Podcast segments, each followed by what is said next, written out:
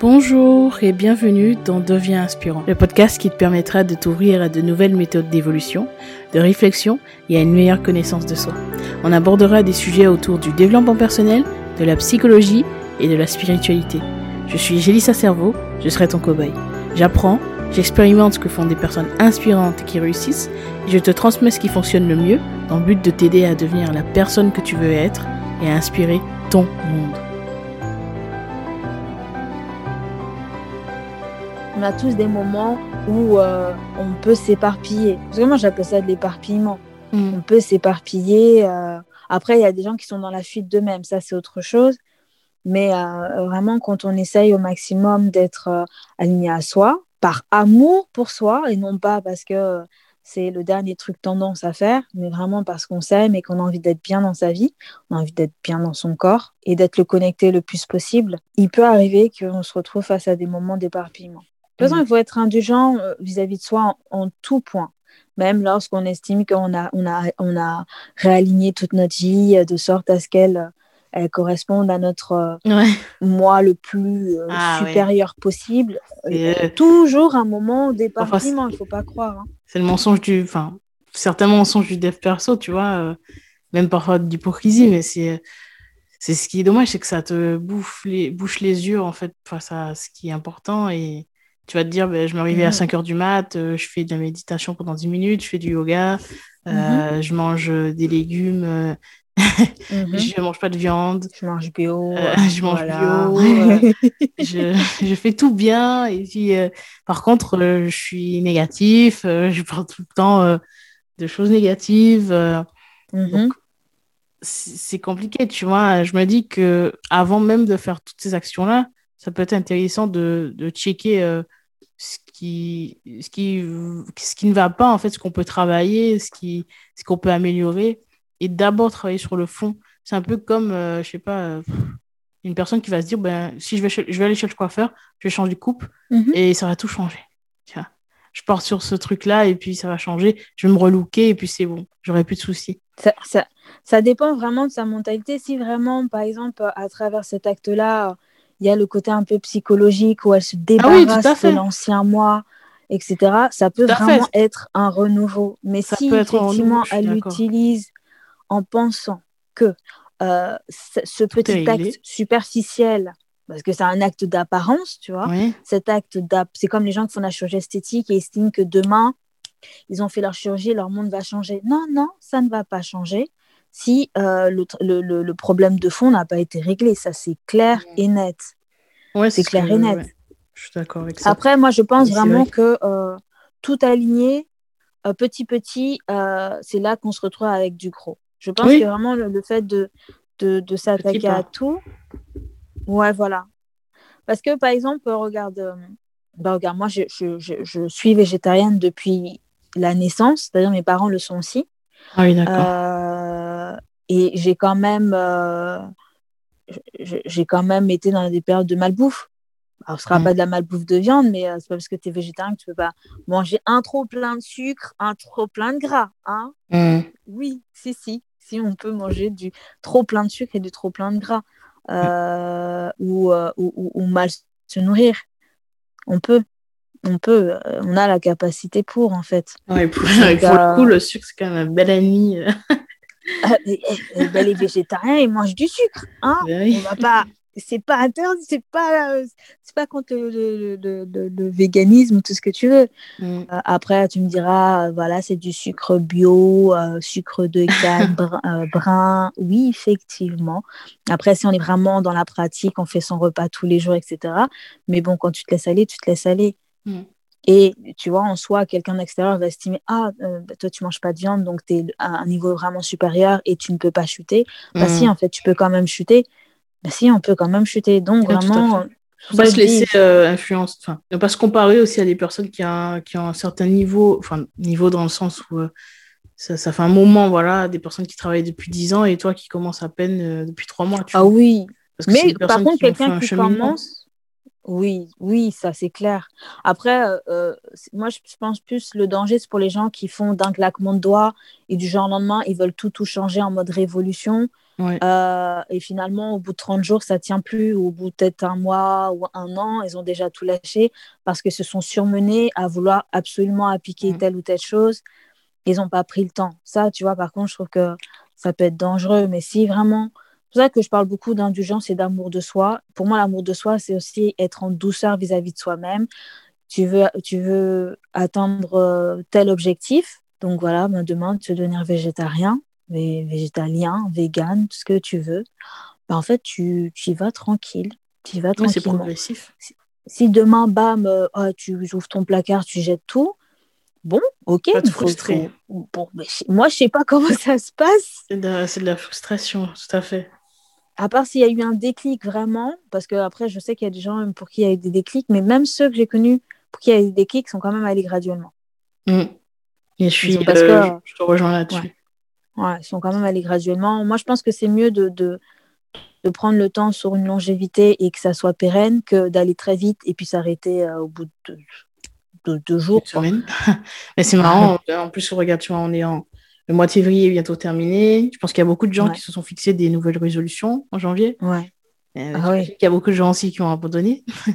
Comme d'hab. c'est vrai que c'est important de ne pas se donner trop de. J'en ai, enfin, tu vois, j'ai sorti récemment des trois épisodes sur ce sujet. Comment changer, tu vois, progressivement. Comment est-ce que on fait pour euh, tenir sur la durée. Et euh, parmi mhm. tous ces conseils-là, il y, a, y a bien une chose que, que j'ai tendance à, à souligner, c'est que c'est hyper important de faire les choses progressivement, petit à petit, des, mhm, petites, mhm. des petites actions répétées te permettent d'atteindre un objectif. Et, mhm. euh, et c'est bien souvent le problème, c'est que les gens se fixent 10 000 choses, ils se disent, bon, allez, euh, du jour au lendemain, ça y est, je réveille à 5 heures, alors que je me réveille d'habitude à midi. J'arrête ça, ça de fumer. ça va être compliqué pour eux. Hein. Ah j'arrête de fumer alors que je fume deux paquets par jour. Enfin, toutes ces choses, je me dis, euh, non, tu vois, il faut aussi comprendre que ton corps a besoin de temps pour s'adapter. Voilà, c'est un peu, même pour la bouffe, tu vois, la nourriture. Euh, mm-hmm. arrêter tout d'un coup, tu manges, je sais pas, 4-5 euh, fast-food dans la semaine, tu vas pas complètement éliminer tout d'un coup, tu vois, c'est des choses... Du jour au lendemain, tu passes à la salade. bah, oui, c'est un truc qui va te frustrer, ton esprit. Mais, mais même, tu vas, je sais pas, ça va lui mmh. faire du bien, mais en même temps, je veux dire, au niveau du mental. Euh, tu vas euh, craquer. mais tu vas craquer parce que le fast-food, c'est aussi du sucre. Hein. Même dans le salé, il y a du sucre. Mmh. Le, pain, le pain blanc, c'est du sucre. Euh, je sais pas, moi, le, sucre. Bon, après, le sucre blanc, c'est du sucre, mais c'est du sucre euh, raffiné. Ouais. je sais pas, le, les pâtes blanches, c'est du sucre.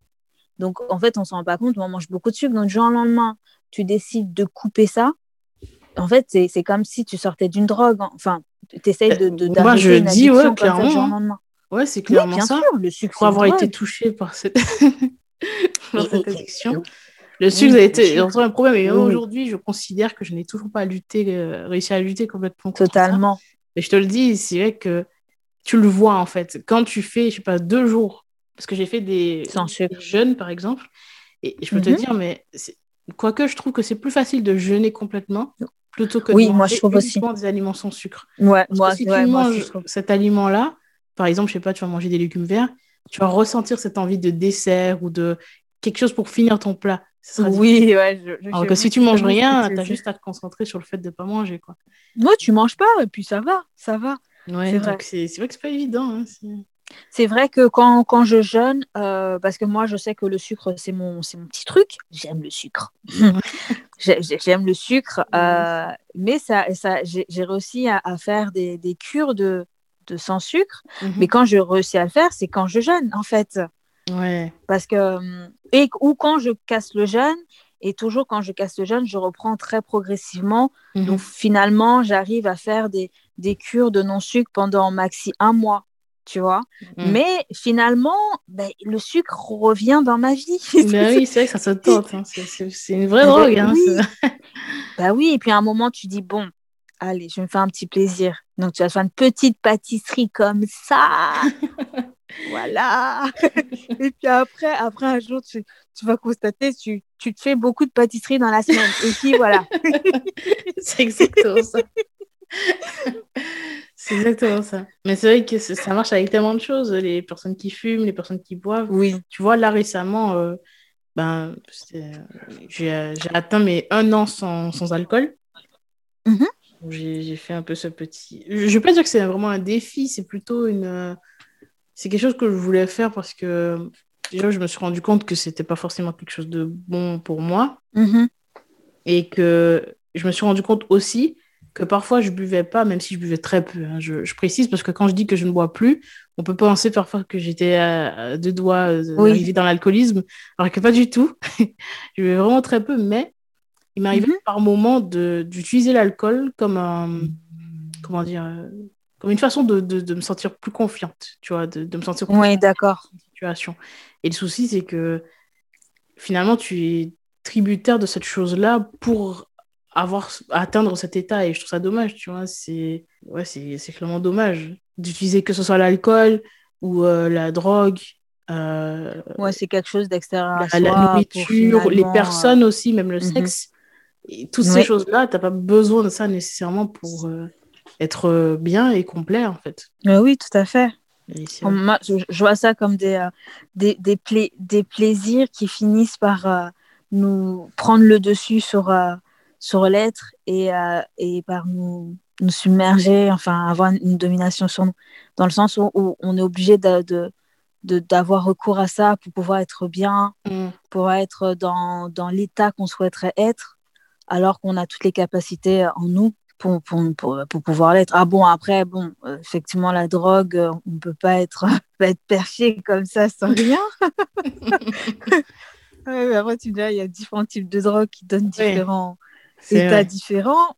Après, bon, euh, bah oui, mais en généralement, les gens, ils, ils, prennent de la drogue peut-être pour se fuir eux-mêmes, pour, être, pour, mm. pour, ne pas penser à leurs problèmes, plus ressentir aussi.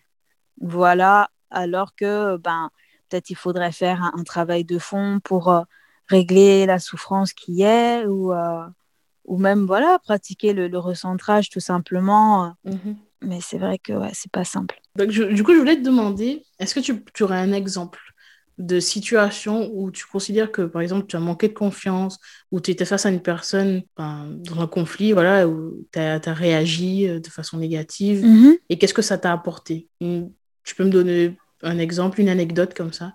Est-ce que tu en as tiré en fait? Alors, attends. La conclusion. Alors, par exemple, euh, j'ai eu un conflit où euh, je me suis énormément énervée. Ouais. Vraiment beaucoup. Et, euh, et tu sais, c'est un petit peu les moments où tu t'énerves et tu, tu, perds possession de toi-même tellement tu, tu, es énervé. Mhm. Là, es, Là, là, carrément, tu n'es plus en conscience. Tu n'es plus en conscience, tu es purement dans la réaction ouais. et dans la colère. Là, donc, la colère a pris le dessus. Et en fait, finalement, je, me suis sortie, je suis sortie là totalement vidée et, pleine de culpabilité en me disant mais pourquoi je me suis énervée comme ça? Euh, C'était disproportionné par rapport à la situation, etc. Et finalement, euh, bah, parce que la personne, elle cherchait à ce que je m'énerve. Tu vois, c'était hmm. le but, c'était de me pousser à bout. Et, euh, et finalement, suite à ça, bah, déjà, je me suis pardonnée. Parce que je ne me, je me pardonnais pas. J'étais vraiment en pleine culpabilité en train de, de, bah, de ruminer, mais vraiment vis-à-vis de moi-même, de la personne certes, mais je me disais que voilà, j'aurais pas dû réagir comme ça. Vraiment, le j'aurais pas dû, dans le sens, je n'ai pas respecté mon devoir vis-à-vis de moi. Mhm. Bref, donc rumination comme pas possible.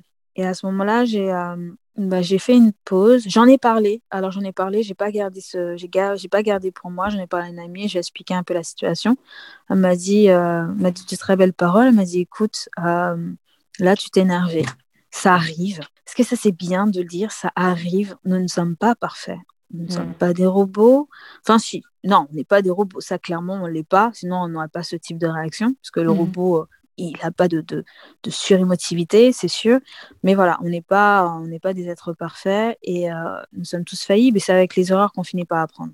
On m'a dit là, tu as compris, tu as vu que bon, tu as poussé à bout, tu es tombé, ok, mais. Euh, et voilà, maintenant, tu, tu, tu, tu prends le temps euh, de pouvoir te pardonner, mmh. tu te pardonnes.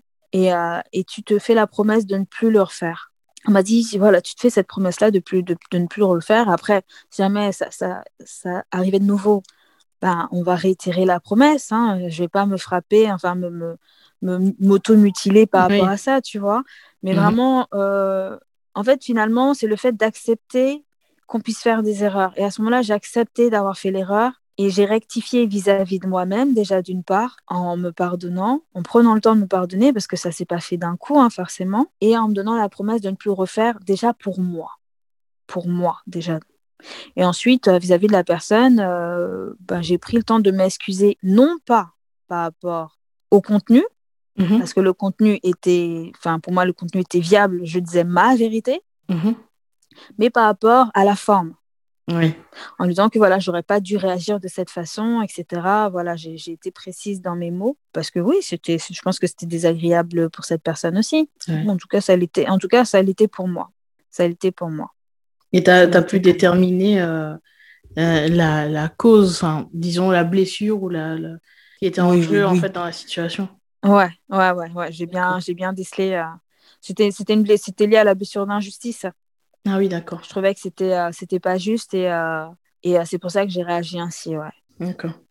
Mais tu vois, c'est, c'est intéressant, je pense, de d'arriver déjà à se rendre compte qu'il y a un problème, tu vois.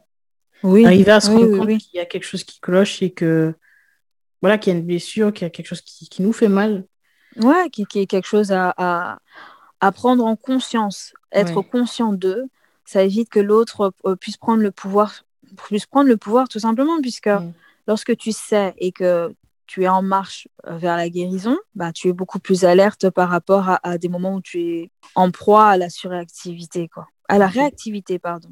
Est-ce que tu aurais un dernier conseil ou quelque chose que tu, qui te semble important, en fait, à communiquer concernant l'estime de soi? Ou même par rapport à des choses qu'on a vues euh, tout à l'heure?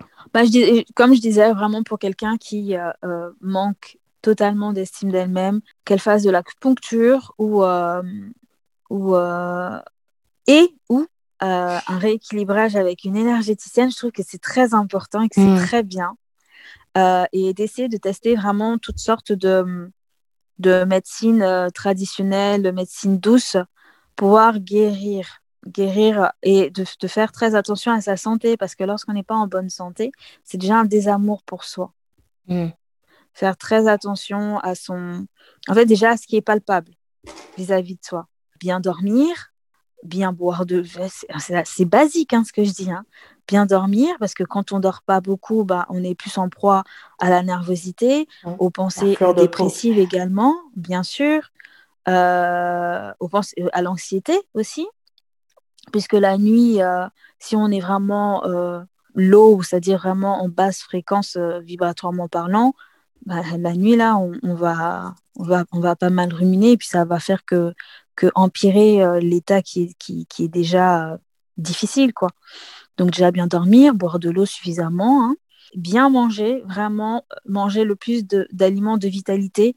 Donc pour moi, les aliments de vitalité, ça va être des fruits et des légumes basiques fruits, légumes, euh, parce que bah, c'est riche en vitamines, donc forcément, ça va donner un apport.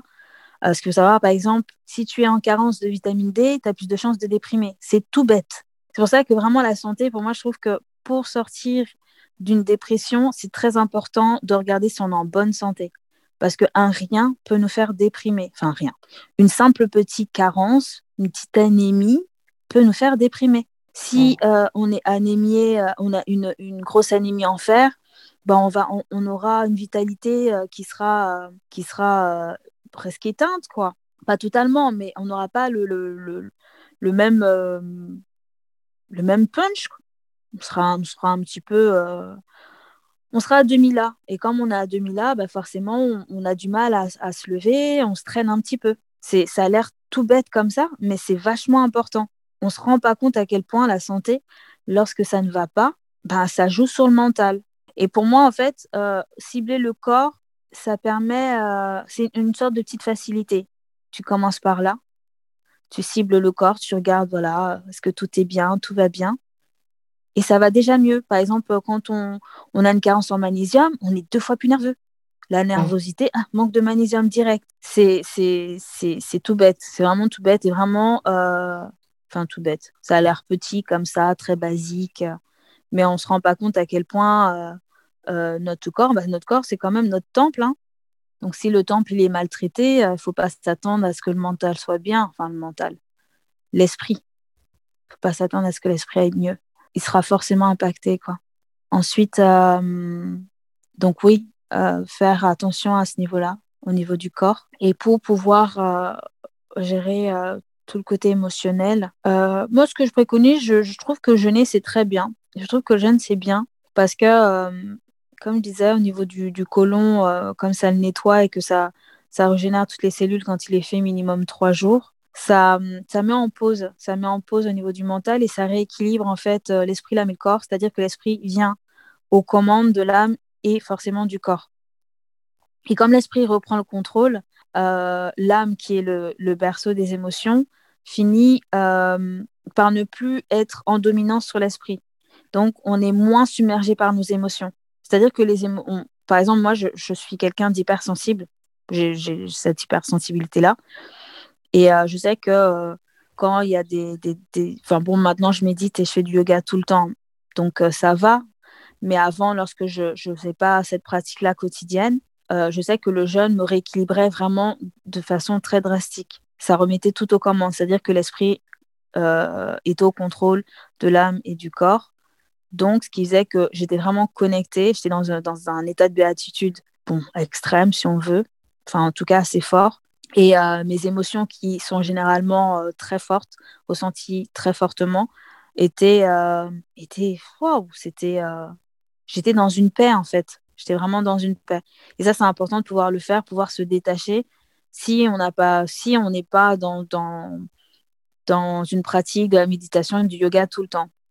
Parce que ça, ça, ça nous force.